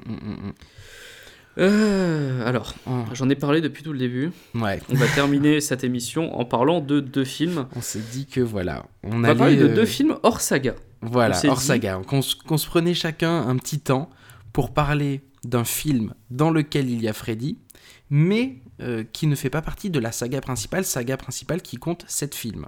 qui compte 7 films et dont on parlera sans doute peut-être plus tard. euh, Mm, mm, voilà. Spin-off ou une autre émission, je sais pas, moi j'ai envie de parler des autres Freddy. Mais pour le moment, on va évacuer tout de suite, je vais évacuer tout de suite, ce qui est à mes yeux le pire film Mm. de toute la franchise Freddy. Un film dont Wes Craven ne voulait pas. Déjà. Il a été, il, il dit qu'on ne l'a pas contacté, mais qu'il était opposé au film. Mm. Un film dont Heather Langenkamp, qui jouait Nancy, donc, elle, elle aurait pu faire un caméo dans le film. Mm. Ça lui a été proposé. Elle aurait dû jouer la serveuse qu'on voit dans la scène d'ouverture de ce film. Mm. Mais elle a refusé. Ce film, c'est Les Griffes de la Nuit, sorti en 2010, le remake de Freddy, qui est un extrêmement mauvais remake qui n'apporte rien à l'original, qui est long, qui est mou du genou, qui est tout ce qu'on ne veut pas voir en fait dans un film Freddy. Euh, déjà, ce film pêche par, euh, excès de CGI, mais à fond, des effets spéciaux sur fond vert dans tous les sens, dégueulasse. Il y a même des éléments verts, j'ai vu ça, c'est ce que je me disais, le visage du nouveau Mhm. Freddy était extrêmement moche. Je me suis dit, c'est pas un maquillage, euh, c'est pas un maquillage, il y a, il y a autre chose. En fait, c'est un maquillage dans lequel ils ont mis des éléments verts pour Mmh. pouvoir, en post-prod, retoucher Mhm. son visage en mettant, en, incru- en faisant des incrustations sur son visage. Waouh, genre euh, à, à se laisser, on va dire, quelques libertés pour euh, Voilà. rendre quelques trucs un peu gore ou un peu. euh, Est-ce que c'est pas la pire idée du monde déjà? Si, si, c'est une très mauvaise idée. c'est une très mauvaise idée, surtout que, ouais, enfin, c'est possible de. Ouais, non, je comprends pas. C'est histoire de se donner des, des libertés par la suite, mais bon, c'est une mauvaise idée. Deuxième mauvaise idée, c'est qu'ils ont voulu faire un film beaucoup plus dark que l'original. Ils ont voulu Ouais, enlever ouais. tout ce qui fait le sel finalement du personnage de Freddy, c'est-à-dire son côté euh, un peu décalé, un peu clownesque. Là, on est dans un Mhm. film qui se veut extrêmement dark, mais qui ne l'est pas forcément. Mhm. euh, où Freddy donc ne cabotine pas, il est juste Mhm. chiant en fait. Et d'ailleurs, je suis hyper déçu parce que j'aimais beaucoup Jackie Earl Haley, qui joue donc notamment Rorschach dans, dans Watchmen, Ouais, C'est un très bon acteur. En- qui est un très mauvais. Freddy. Ouais. Un très mauvais Freddy. Alors c'est pas le seul problème, hein, parce que je parlais des effets spéciaux sur le visage de Freddy, mais c'est pas tout. hein. Euh, Il y a des fonds verts qui sont absolument dégueux, et même la scène du mur qui se tend, donc qui est reprise dans le remake, Hmm. là, elle est faite avec une incrustation fond vert, elle est pas faite avec un effet logique. Elle, elle est pas faite avec un effet spandex ou voilà. Mm, mm, elle- Elle est hyper mal faite, ça te sort littéralement, ça te sort vraiment du film. C'est-à-dire c'est tellement mal fait que tu te dis, oui bah, ouais, bah je vois vraiment l'effet, c'est vraiment mal Ouais. fait quoi. Et même la voix de Freddy est retouchée pour la rendre plus caverneuse, et même ça c'est mal retouché. Oh là là. Euh, Il y a la scène iconique de la baignoire qui revient, donc on en a parlé tout à l'heure, sauf que là, elle est rushée en quelques secondes, elle n'est pas du tout attirée au fond. Tu sens qu'ils l'ont mise Mhm. là juste parce qu'il fallait ce visuel emblématique du film de 84 euh, dans le remake. C'est la seule raison pour laquelle c'est là. Euh, Il n'y a aucune euh, horreur qui est présente pendant tout le film euh, en, en mode pesant. Et le film Mhm. n'est à aucun moment pesant. C'est juste des vieux jumpscares euh, hyper usés déjà en 2010. Euh, des jumpscares qui deviennent vraiment lassants. En fait, le film, quand je l'ai vu, je l'ai trouvé, le, le mot qui revenait le plus, je l'ai trouvé fatigant. En fait. Le film m'a fatigué. J'étais, euh, j'en avais marre de, de ces moments où on te faisait sursauter pour rien. Et j'étais épuisé de voir qu'à aucun moment ça n'essaye d'instaurer une ambiance, quoi. Hmm. Mais à aucun moment. Donc au final, je finis le film, je me dis, mais pourquoi ils ont fait ça? Pourquoi ils ont fait ce remake? Je me dis, c'est un film complètement inutile. Il faut retenir des scènes cultes, Ouais. mais pour rien. Elles déjà, elles sont mal expédiées, elles sont mal refaites. Ce Hmm. qui est quand même fou quand tu penses au, au budget du premier film. Hmm. Et au fait que là, ils ont 30 millions de dollars de budget. Contrairement au 1,8 du- de, de l'original. Oui, mais c'est la créativité, tu vois, c'est Jim Doyle. C'est là Oui, qu'un voilà, là, comme Jim Doyle Doyle, est mais- important, tu vois. Oui, mais là, ils n'ont pas non plus de bons scénaristes et ils n'ont pas de bons réalisateurs non plus. Parce que Et si ouais. on peut parler du réalisateur, Samuel Bayer, qui a été choisi par Michael Bay, qui coproduit le film. Donc, déjà, coproduit par Michael Bay, ça part mal. Mais en plus, avant, il avait fait que des clips. Alors, des clips qui sont plutôt pas mal. hein. Moi, c'est des clips que j'ai bien aimés. On parle du, des clips de. Il a commencé, il s'est fait connaître avec le clip de Smells Like Teen Spirit de Nirvana. Ah ouais, Ensuite, d'accord. Il a fait. What Goes Around Comes Around de Justin Timberlake, qui est Mhm. plutôt un bon clip, je trouve. Ouais. Le clip de Boulevard of Broken Dreams de Green Day. Oh là là. C'est un mec qui a eu plusieurs MTV euh, Video Music Awards pour, euh, pour ses clips, tu vois. Mais c'est un réel de clip, il avait jamais fait de long métrage avant. Ouais. Et là, il se retrouve sur ce film et il fait. et- c'est pas terrible. En fait, on ressent le côté clip dans le fait qu'il y a des. Je trouve que un des seuls points positifs du film, c'est parfois des visuels qui sont plutôt sympas. Mhm. Sur certaines scènes, la photo est, est quand même pas mal. La scène d'ouverture, je trouve que la photo est sympa. Mm. Il y a pas mal d'autres scènes où c'est la catastrophe, mais il y a des scènes où voilà où il y a un côté vraiment clipesque qui est bien. En revanche, c'est complètement creux comme un clip. Ouais, d'accord. Enfin, il y a certains clips qui ont, euh, qui ont du contenu, c'est parce que je veux dire, mais la plupart des clips sont quand même assez creux. Là, sur celui-là, je, voilà, sur ce film, j'ai l'impression de voir ça. J'ai l'impression de voir euh, parfois une coquille plutôt jolie, avec rien à raconter derrière. Et l'erreur aussi, c'est d'avoir fait de Freddy euh, non pas un tueur d'enfants, mais un, un violeur d'enfants pour ajouter un côté encore plus drame, encore plus pédophilie derrière, Mm. euh, qui, euh, qui est juste un peu pesant et enfin qui est là pour apporter du malaise, utile, mais Ouais. c'est pas très, c'est pas très bon. Et elle- le truc que j'ai le plus détesté dans ce film, c'est les tentatives de faire plus moderne. Parce que, tu vois, vu que le film se passe en 2010, ils ont essayé de mettre des trucs euh, qui pourraient se produire dans les années 2010. Tu vois. Ah oui, je pas que le film soit années Des 80. recherches sur ordinateur. Nous allons faire des recherches sur Internet. Donc tu tapes un nom et tu tombes directement sur euh, un article qui dit que la personne est morte. Ah, J'avais pas vu ça depuis les recherches de Chloé, la journaliste dans Smallville. C'est je me souvenais plus de ça, tiens. c'est exactement ça. Si tu fais Oh, je vais taper son nom sur Internet et Oh mon dieu, un Oh, article qui dit qu'il est mort. J'ai l'information que je cherchais. Immédiatement, tu vois, c'est genre. euh, ils font Google, j'ai de la chance. Et Ouais. c'est immédiatement celui-là. Et il y a un truc que j'ai trouvé hallucinant de conneries. Hmm. C'est il y a une scène avec un personnage, je me souviens même plus son nom parce que je, je sais même pas s'il dit son prénom dans le film. C'est un personnage euh, asiatique euh, qui était sur la photo de classe de quand ils étaient, euh, quand ils étaient à l'école primaire. Ils ont tous Mhm. été abusés par Fred Krueger. Euh, donc tous les adolescents sont censés être morts et lui, il meurt littéralement pendant un vlog. What? C'est-à-dire qu'elle est en train de regarder euh, son, son site où il y a ses vlogs. Donc le mec, Mhm. tous les jours, dit Oui, je vois des cauchemars, il se passe des trucs Mhm. horribles et tout ça. Et un jour, il fait Non, je comprends plus ce qui se passe, je vais m'endormir euh, et j'ai peur de m'endormir, tout ça. Et là, le mec s'endort et bam, il est projeté contre la caméra. Et il meurt. Et donc là, tu te dis Mais du coup, qui a mis en ligne euh, le vlog? Oui. Qui l'a monté? Qui l'a uploadé sur son site? Par exemple Bah, c'est Freddy pour faire la blague, tu vois. C'est complètement con. En fait, il y a- y, plusieurs trucs comme ça où ils essayent de, de te l'ancrer dans un univers un peu plus moderne avec des ordinateurs Mm, et tout, et c'est hyper mal fait. Non mais ouais. Moi, ce qui m'avait le plus choqué dans ce film, c'était vraiment euh, le essayer de rendre le personnage de Freddy sérieux et enlever euh, le côté humour et, euh, et clownesque qu'il peut avoir. Je me dis mais c'est tellement la pire idée quoi.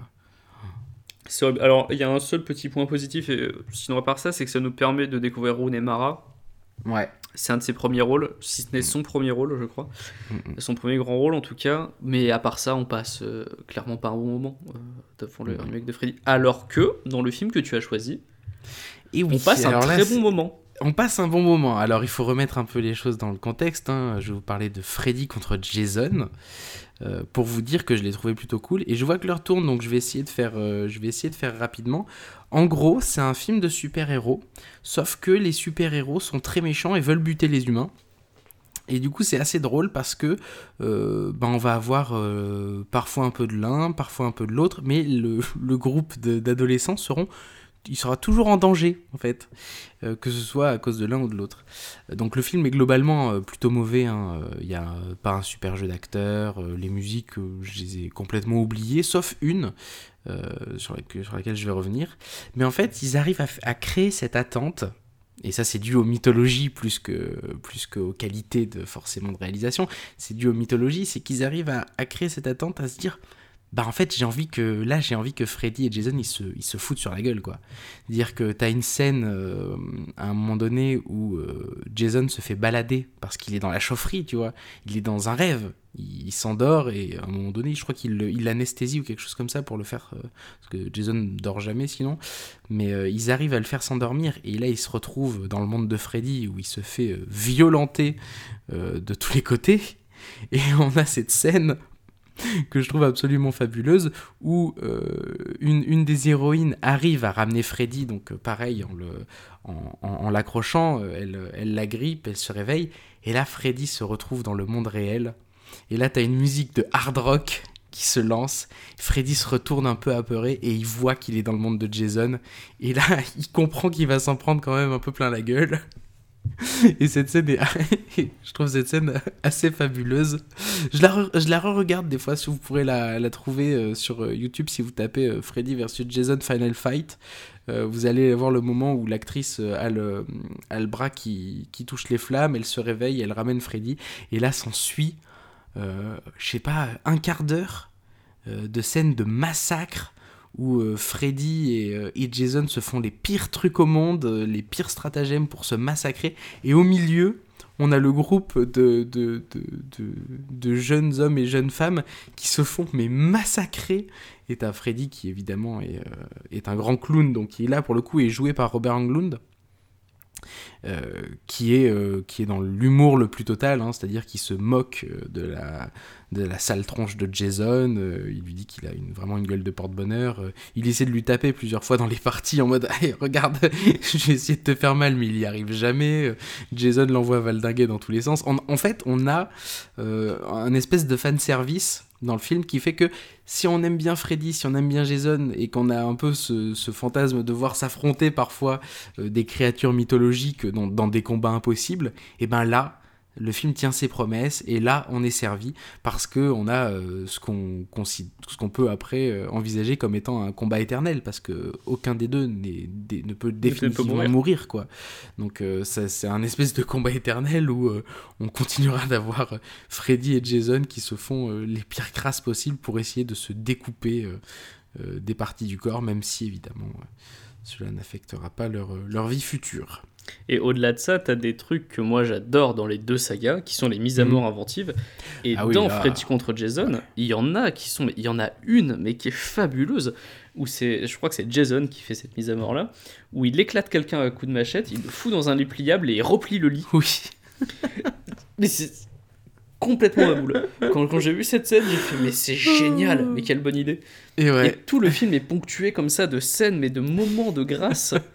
et en fait, même si voilà, on, on reconnaît objectivement Oui, qu'il y, y bah, qu'il y a beaucoup de trucs qui sont mal faits dans le film, qui, sont- voilà, Mm, que- mm, surtout sur le jeu d'acteur, mais aussi sur la mise en scène, il y a des trucs qui vont. Enfin, sur la photo, là, des fois c'est mal Ouais, éclairé. ouais. Puis Enfin, voilà, il n'y a, il y a pas la créativité qu'il peut y avoir dans, dans les Freddy, euh, dans les autres Freddy, quoi. Dire, Voilà. Là, on est vraiment euh, sur du truc basique. Mais bon.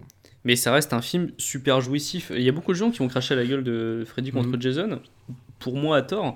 Mais moi, c'est un film que j'aime que j'aime beaucoup. Et je Ah prends ouais. énormément de plaisir à le revoir. Mais Qu'est-ce pas. qu'on euh, rigole. Voilà, c'est Ouais, un film marrant, quoi. Ouais, ouais, ouais. Quand, quand t'aimes ces deux monstres-là du cinéma, tu. Enfin. Je, je pense qu'il faut vraiment être ultra fan de Freddy ou ultra fan de Jason et genre détester complètement l'autre pour pas aimer ce film.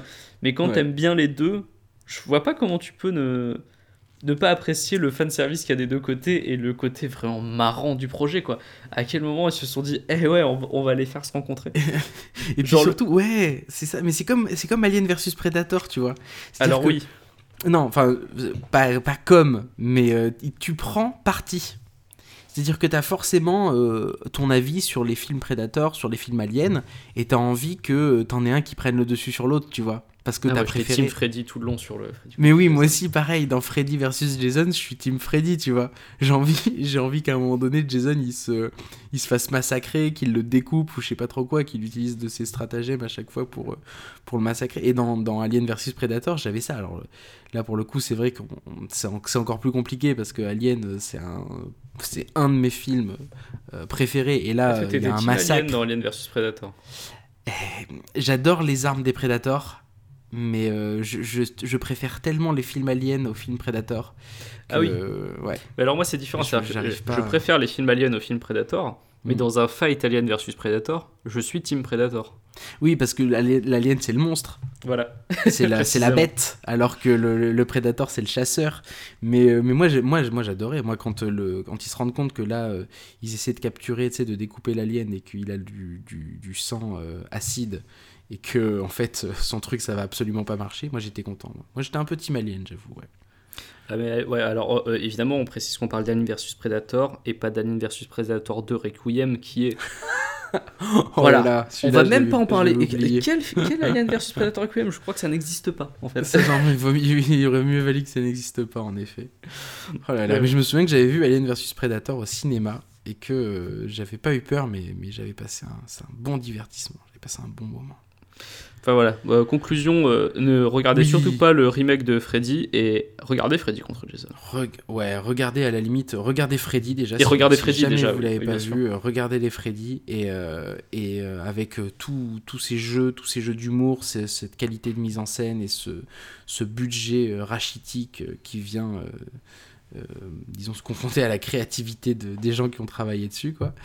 Et, euh, et du coup, pour donner notre avis rapidement, euh, quand même, pour terminer, ben Wes Craven, je trouve qu'il, sans mauvais jeu de mots, il nous vend du rêve là. Ah ben complètement. Il nous vend du Complètement. rêve. On est d'accord, hein Ah ben c'est magnifique. Enfin moi c'est un film que j'adore, Freddy, Ouais. Freddy les griffes de la nuit. Il est bien joué, surtout pour un slasher, je trouve. Je trouve que pour un slasher, il, y a il s'attarde sur les personnages comme les slashers le font quasiment pas, en fait. C'est juste euh, de la chair humaine qui va se faire massacrer. Là, euh, il y a l'intérêt vient vraiment des personnages. C'est vrai Et que surtout, à part Rod qui joue pas bien, les, les trois autres. Oh jouent- non, je suis pas d'accord. Ah, Rod, je, je l'ai pas aimé. Euh, Je l'ai trouvé pas juste. Le, le personnage est pas, est pas top, mais. Ah, c'est peut-être le euh, personnage mais- qui est mal écrit aussi. C'est peut-être pas l'acteur. Ouais, mais je trouve que l'acteur, il, joue pas si mal. Il a quand même un peu d'intensité et tout dans le regard. Mais, euh, mais surtout, c'est un film où il y a beaucoup de plans complexes. Et euh, ça aussi, hein, vis-à-vis du, budget, c'était quelque chose de compliqué, mais il y a beaucoup de travelling, plan séquence avec zoom et dézoom, et, euh, le tout est, euh, est très très proprement rendu, je trouve. Je trouve que c'est- vraiment, vraiment chouette. Et enfin, notre question, est-ce que... Donc, on adhère, oui, ça, le, premier Freddy, on adhère tous les deux de manière assez inconditionnelle. Est-ce que ça colle? Ça, c'est notre, notre autre petite fin pour, euh, pour inspirer de faits réels. Ben, ça colle, euh, en fait, euh, pas si mal que ça. Au final. Parce que même, bah au final, ouais, c'est ça, c'est que au final, ça, ça colle pas si mal que ça, parce que, euh, alors même si évidemment le, le- le- ce qu'ont traversé euh, les, les- les jeunes personnes qui venaient d'Asie du Sud-Est euh, et qui avaient migré aux États-Unis, euh, c'est pas comparable, évidemment, c'était lié à des, euh, à des, à des traumatismes euh, vraiment extrêmes. Euh, il a repris Wes Craven beaucoup de choses, en fait. Il a repris, comme on vous le disait en intro, euh, euh, tout ce qui est café, tout ça. C'est-à-dire que ça va être euh, repris comme stratagème par l'héroïne pour ne pas s'endormir, mais aussi la temporalité sur laquelle ça dure. C'est-à-dire que le, temps sur lequel il fait durer ça, Wes Craven, à chaque fois qu'un personnage meurt, entre le moment, le début des rêves et le moment de la mort, et ben apparemment c'est ce que lui comprenait comme étant la temporalité euh, de, de- des rêves des, des personnes à qui c'est arrivé. Et du coup, il a essayé quand même de coller à tout plein de petits trucs. Et je trouve que ça rend le film, euh, ça lui apporte un surplus de crédibilité. Parce que au lieu de faire euh, dormir ou, euh, ou ne pas dormir euh, Nancy pendant des jours, et ben là il lui a fait suivre un rythme crédible qu'il avait lu dans les articles. Donc certes c'est un film purement fantastique, mais l'inspiration en tout cas est, euh, assez forte et il, reprend plein de petits détails qu'il a lus dans ses articles du LA Times euh, pour les incorporer dans Freddy. Exactement. Bah, du coup, je pense qu'il est temps de terminer enfin Ouais, cette émission qui, euh, qui aura quand même duré s'étire un peu en longueur, ouais. Et en même temps, Freddy, c'est un monument du cinéma d'horreur, donc c'était normal qu'on lui consacre euh, tout ce temps-là. Puis il fallait bien parler de tous les cauchemars, qui sont tous Ouais, ouais, emblématiques. ouais. Ouais, ouais, ouais, il fallait les expliquer.